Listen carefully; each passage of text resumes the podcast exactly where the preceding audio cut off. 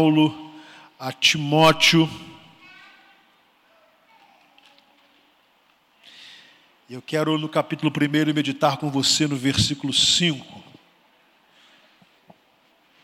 Hoje à noite nós teremos a abertura do mês da família. Hoje, o culto de hoje à noite será dedicado à família. Então venha, traga os seus familiares, convidem outros, outras famílias para, para é, estarem conosco. Quero agradecer as orações dos irmãos. Nossa viagem foi uma bênção. Ficamos felizes ali com a formatura do Danilo. Agradecemos a Deus por tudo que ali aconteceu, pela igreja que ele está trabalhando. E nós louvamos ao Senhor por isso, né? E também por nosso país ter sido nessa turma único brasileira se formar. Nós agradecemos a Deus por isso. Ele pede para que eu agradeça a Deus, mas ele pessoalmente quer escrever uma carta de gratidão à igreja e fará isso. Vamos ler a palavra de Deus. Vamos ler juntos? Leamos. Recordo-me da sua fé não fingida, que primeiro habitou em sua avó Lloyd e em sua mãe Eunice, e estou convencido de que também. Amém. A fé também é um legado de mãe. Esse é um texto muito interessante, porque eu sei que vocês sabem disso. O apóstolo Paulo escreveu a Timóteo. Timóteo era um jovem, pastor, no início lá do seu ministério, uma espécie de filho de fé ministerial de Paulo. Mas ele começa a sua carta fazendo uma afirmação de que a fé que Timóteo conhecia foi plantada em sua vida por sua mãe e por sua avó. Interessante. Isso se dá ou se deu pelo fato de Timóteo ser filho de mãe judia convertida a Cristo e de pai grego que não havia se convertido a Jesus. Logo, obviamente, aquele pai não podia ou não tinha condições de ser o sacerdote da sua casa, ele não tinha o conhecimento de Cristo para ensinar o Evangelho, para plantar a fé no coração dos seus filhos. E talvez aqui nesta manhã nós tenhamos vários exemplos desta família, da família de Timóteo. Esposa, mãe, cujo esposo ainda não conhece Jesus, ainda não aceitou Jesus como Salvador.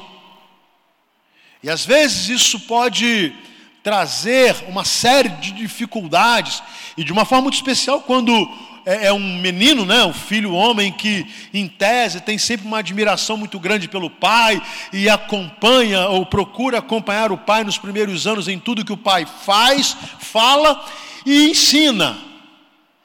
Então, parece-nos óbvio que o pai de Timóteo não ensinou a ele, não é, semeou no coração do seu filho a fé em Jesus que ele não tinha. Que ele não tinha. Mas é interessante o fato de quando Paulo vai escrever a Timóteo, ele faz uma observação. Eu recordo-me da sua fé. Mas olha o detalhe: da sua fé não fingida. Há uma coisa linda que nós aprendemos aqui também com a mãe de Timóteo e com a avó de Timóteo, é que eram mulheres tementes a Deus e que viviam de acordo com a fé que professavam. O que me faz compreender que o que Timóteo recebeu de sua mãe e de sua avó não foi apenas um ensino religioso, ou não foi apenas uma repetição de palavras lá dos rituais judaicos, ou depois dos primeiros passos do cristianismo. De fato, Timóteo viu na sua mãe e na sua avó uma mulher ou mulheres de fé e prática. Literalmente. Não apenas ter recebido um discurso, mas a afirmação que Paulo faz, eu recordo-me de sua fé não fingida, que primeiro habitou em sua avó Lloyd e em sua mãe Eunice.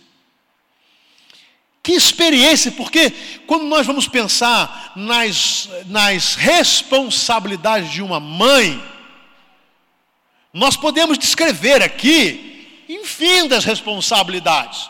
Desde a concepção, quando o filho é gerado no ventre de uma mulher, ali começa a responsabilidade de uma mãe. A partir daquele dia em que ela recebe a notícia de que está grávida, a sua vida não pertence mais a si, ela não vive mais só para si, o seu corpo não é mais somente seu, a sua alimentação não é mais somente para alimentar a si própria, os seus cuidados não são só mais por si, mas ela passa a viver em prol de uma outra vida. É assim.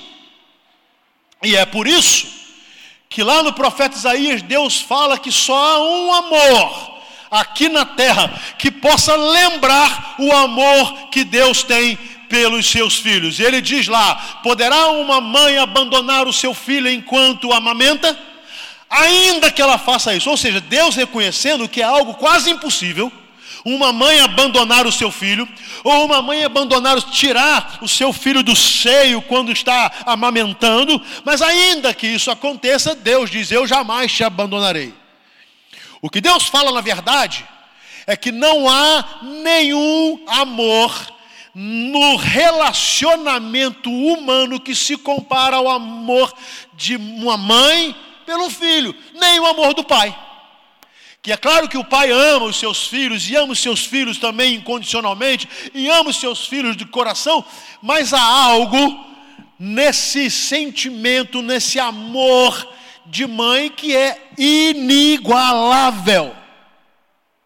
É por isso, por exemplo, que nos presídios, no dia de visita, 95% das visitas são feitas pelas mães dos presos. E dificilmente um pai vai lá. Porque mãe não coloca condições, não há, não há, não há limites, não há regras para amar, ela ama. E verdadeiramente é capaz de dar a sua vida por um filho. Então, a responsabilidade de uma mãe começa quando ela recebe uma notícia: você está grávida. Tudo muda. E aí, é a primeira experiência que nós maridos aprendemos que nós ficamos em segundo plano. Né? É claro. E é para ser assim. E é assim mesmo. Por quê? Porque esse é o milagre da vida que Deus fez acontecer no corpo de uma mulher e que vai gerar um filho e que parte dela ao, ao nascer ou sair do seu ventre, continua. Ainda que comece no colo, no seio, na cama, no berço, e depois começa a se des, des, desvencilhar, que é natural, mas não tem jeito. Onde está o filho, lá está o coração da mãe. Onde está o filho, lá está o pensamento da mãe. Ele pode ter cinco anos, um ano, pode ser um menininho pequenininho como Danilo que nós aprendemos agora, é, apresentamos agora, pode ser um senhor, mas mãe continua com o mesmo sentimento. Então é claro que essa responsabilidade de cuidar, de alimentar, de dar banho, de cuidar da saúde, de preparar, de proteger, isso aí, eu, eu estaria sendo repetitivo se eu fosse ficar aqui descrevendo, porque nem mesmo eu seria a pessoa adequada. Seria melhor chamar Raquel aqui, que é mãe, e ela ficar falando sobre as responsabilidades de uma mãe, do que eu. Óbvio, porque eu posso imaginar só ela é mãe, você é mãe, você pode falar na prática. Que sentimento é esse? Que amor é esse? Mas eu quero hoje me restringir à responsabilidade espiritual de uma mulher que tem os seus filhos. Vocês sabem que, biblicamente, o marido deve ser o sacerdote do seu lar. Nem sempre o marido e o pai cumprem com a sua responsabilidade. Se cumpre, facilita muito o processo, mas ainda assim, a mãe tem papel fundamental na formação dos seus filhos em todas as áreas, inclusive na vida espiritual. Porque querendo nós homens ou não, a sabedoria de uma casa, em tese, com poucas exceções, está na vida, na mente e no coração da esposa e da mãe. É claro que dá um trabalho tremendo, é cansativo. Ser mãe é uma missão, uma missão que cansa. É uma missão que desgasta fisicamente, desgasta emocionalmente. A própria, o próprio desgaste do corpo de uma mulher é muito mãe é muito diferente de um pai, óbvio.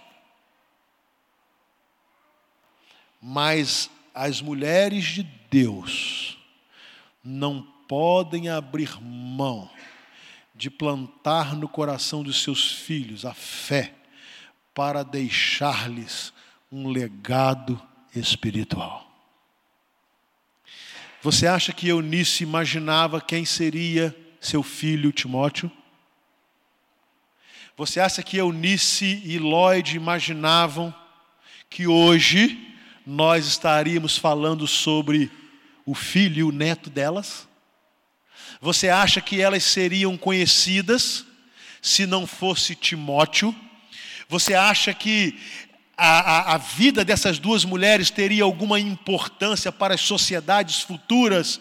Imaginar para a sociedade do século 21 se nós não conhecêssemos Timóteo e não tivéssemos aqui hoje duas cartas que Paulo se dedicou a escrever a ele?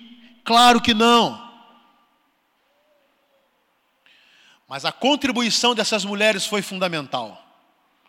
Porque foram elas, foram elas que plantaram no coração de Timóteo uma fé não fingida uma fé verdadeira, genuína, cristalina, transparente, condizente com a prática. E esta fé, tão maravilhosamente semeada no coração de Timóteo, veio a fazer com que ele desse muito fruto e que o fruto permanecesse, e nós somos parte desse fruto, mas nunca nos esqueçamos que tudo começou com duas mulheres, a mãe e a vovó. Mamãe e vovó. E eu falo de maneira muito especial aqui, nesta manhã, mãe e vó, que tem os seus filhos ainda pequenos não se descuidem da fé. Cuidado quando nós colocamos uma série de dificuldades para, para é, semearmos a fé no coração dos seus filhos, dos nossos filhos. Cuidado quando nós começamos a criar obstáculos. Não vamos levar as crianças à igreja porque tá, eles estão com sono, eles acordam cedo, hoje está frio, hoje está calor, tem muita gente. Tem cuidado porque nós não temos noção da dimensão desta responsabilidade. Eunice e Lloyd abraçaram o compromisso da fé e investiram na vida de um menino, que é óbvio que elas não sabiam onde poderia chegar. Hoje nós apresentamos aqui o Danilo, um menininho. E é claro que Ângelo e Lúcia não sabem onde esse menino vai chegar ainda não sabem o que ele vai ser na vida, não sabem qual profissão, não sabem é, que, que, carreira universitária, não sabem com quem ele, ele irá se casar. Claro que eles não sabem.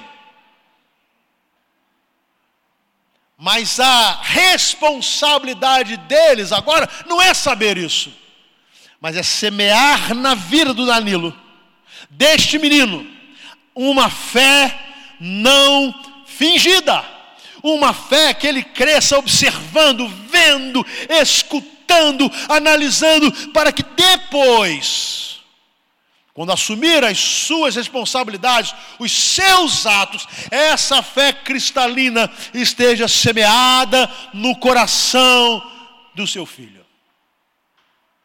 E aí eu vou dizer uma coisa para você, mamãe.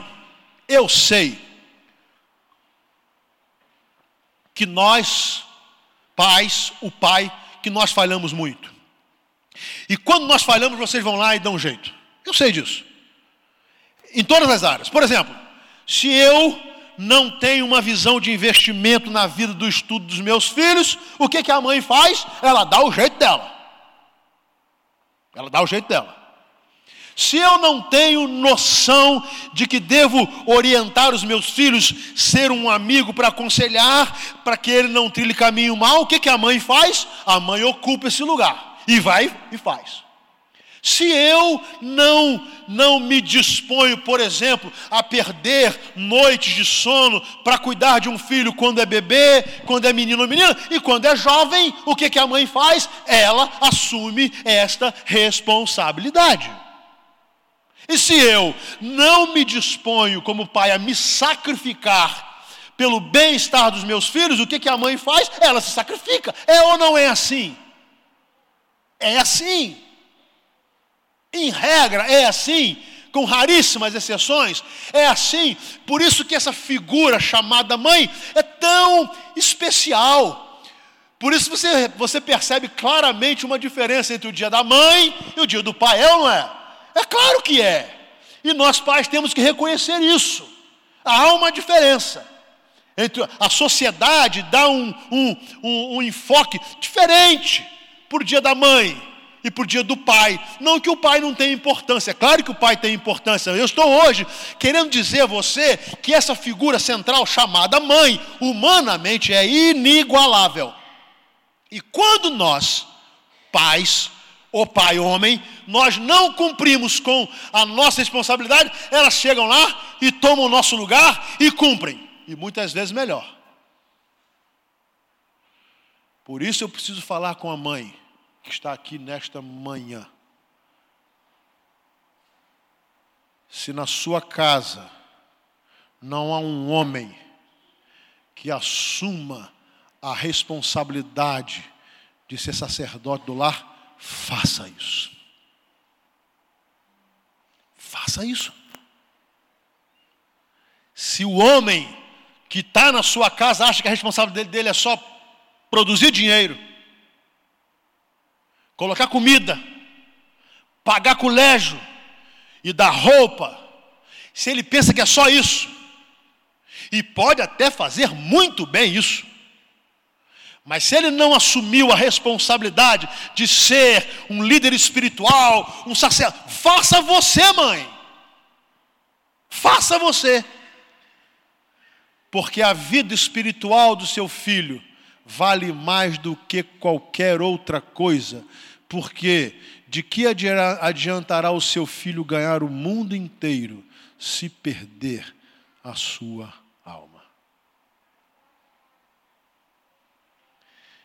Timóteo não teve um pai que lhe ensinasse a fé.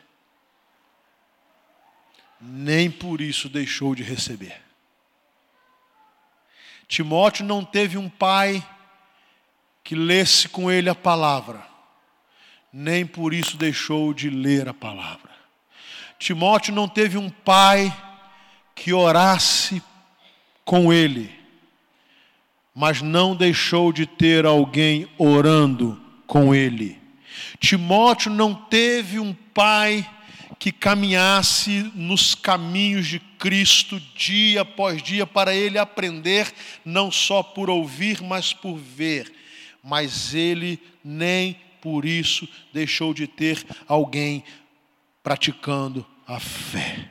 E este alguém foi a sua mãe. Agora eu quero convidar você aí no capítulo 3, por favor. E o capítulo 3, os versículos 14 e 15 vão nos dar uma compreensão, e aí nós nos encaminhamos para concluir.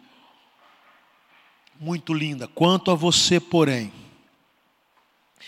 permaneça nas coisas que aprendeu e das quais tem convicção, pois você sabe de quem o aprendeu.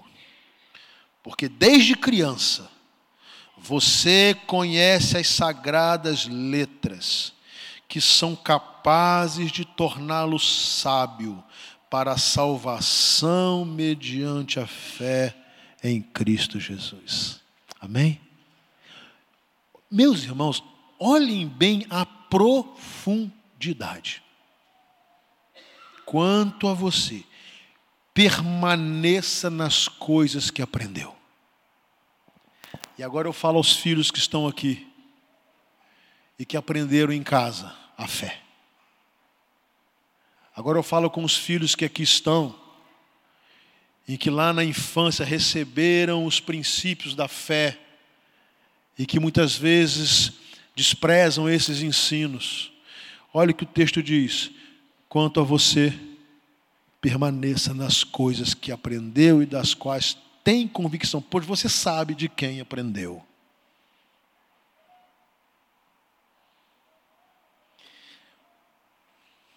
Eu agradeço a Deus, porque eu tenho consciência que com as minhas falhas eu consegui ser sacerdote no meu lar, mas agradeço a Deus, porque eu tive a, o comprometimento incondicional da mãe dos meus filhos.